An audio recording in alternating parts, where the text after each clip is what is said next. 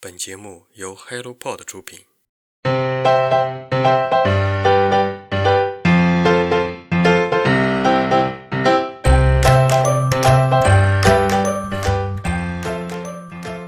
Hello，大家早上好，欢迎来到晨间舒适，我是花花。当我们仰望星空的时候，你有没有想过，我们现在便利的生活给予我们的生活幸福感，而遥远的古代生活里，他们的百姓生活是什么样的呢？一幅古人生活的场景图里，有人在销魂地过着夜生活，有的人在吃着冷饮，有的人甚至在追星。如果现在穿越回古代，臆想中枯燥的生活，怕是有点多虑了。又说不定好山好水好古代才更养人吧。而我说的这些，就是真正的古人过的生活，它被记录在今天推荐的这本书里。如果你感兴趣，就听下去吧。中国从哪里来？国家人文历史，博极天卷。我们先来说一说这个吃冷饮的故事。现代生活里，想吃冰激凌、奶茶什么的，应有尽有，动动手指轻松送达。而古代小哥哥小姐姐也有这样的消遣方式，说不定还是坐在空调房里。宫里还有一个专门制冰的职业，从夏商周开始就有了制冰的记载，而冰的制作也分为官窑和民窑。这么说，我家里冰箱里的民窑冰也可以上鉴宝节目。据记载，故宫里专门挖了一个冰窖，储藏冬天们工人采的冰。清朝的采冰的工人们发现了一个保温除菌的高科技，就是利用豆渣石，也就是麦饭石。由于麦饭石上面有很多疏松的孔，里面可以储存大量的空气，就有很好的保温的效果。所以说，学好数理化，走遍天下都不怕。包工头的数理化问题应该不大，冰有了，那吃一个西米露就不是问题了呗。宫里们的小姐姐也会经常吃到冰的水果捞，惬意的很。前几天在网上看到一个很火的用冰做的杯子，里面倒入浓缩的咖啡，然后再将冰杯和咖啡一起放入水里，水会因为水的温度慢慢融化，形成了咖啡瀑布。而我们的先人真的是不愧为先人，来到了现在也可以是一把挣钱的好手。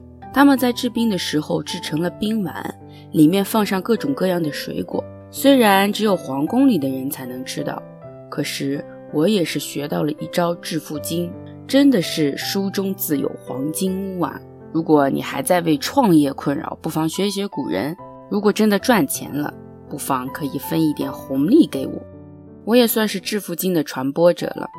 这是官窑兵，而民窑兵的用语呢，当然是生活百姓中了。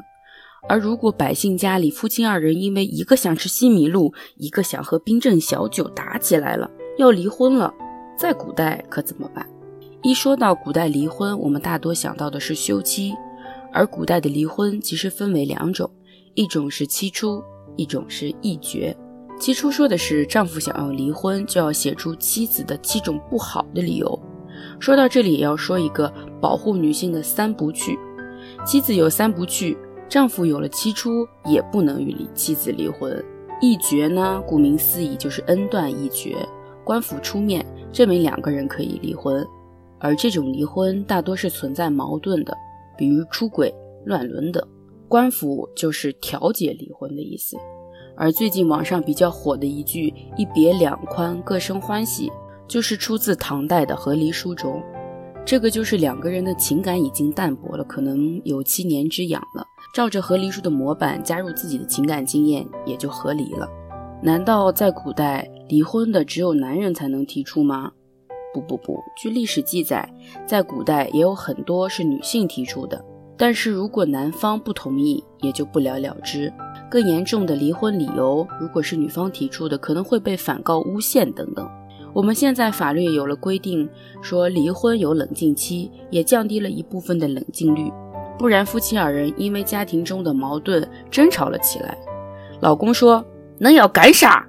老婆说：“咦，你只是不爱我嘞，你这是能啥？能不能过？能说句话中不中？”我没有地域黑的意思。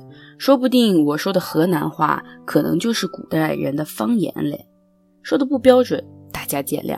据记载，河南话在中原是官话，在炎黄时期就有人很多人说，说的人多了，分布范围广了，就是官话。从战国时期一直到宋朝，可能在逐渐宣解了。而这里的河南官话也不是现代河南人说的方言，他们其中还夹杂了各个地方的方言发音等等。但是不可否认的是，在清朝中叶前期的中国，河南话一直是王朝的官话。尽管今天的河南话常常被视为一种方言，但其尚有千年历史的地位是不可忽视的。在长期的演化中，包括河南话在内的众多地方方言都是现代汉语、普通话都奠定了基础。中原一直都很中。书中还有很多有趣的故事，我们不知道的古人的故事都值得我们去探索。历史故事吸引人的地方就在于，就用我们一个现代人的视角去观看古人的生活，你总能找到其中相似的规律、事物的发展、人的发展。总在遵循着某种冥冥之中发展的规律。为什么孔子的教育方式一直能沿用到现在？在没有像我们现在这样便捷的信息获取的时代里，他是如何能找到适用任何人的教育方式、人生哲理？这必然有古人的绝妙之处。埃及的金字塔、中国的长城等等，世界的历史遗迹是如何在古人的手中创造出来的，一直是为人惊叹的。这就是历史的魅力。我们常问我从哪里来，同样的，中国从哪里来？世界上的种种都从哪里来呢？在认祖归宗的开始，总是有一个人将我们这一个家族繁衍出来。最近家里的爷爷辈的人在编辑祖籍，追溯到第一个人是来自清朝。那这位先人的父母、父母的父母、父母的父母的父母又是谁呢？我对于历史就是好奇心的存在。发现人物，而发现人物背后又是怎样的故事？也许刚开始你会好奇纪晓岚的老婆是谁，在这个八卦内心的驱使下，你就想去了解纪晓岚。而纪晓岚是一个人物，他背后是一整个清朝政府。慢慢的就挖掘出更多更多的故事内容，历史就开始了。就是对于过去的好奇，不如试一试这本有趣的书，开始挖掘属于你的历史故事吧。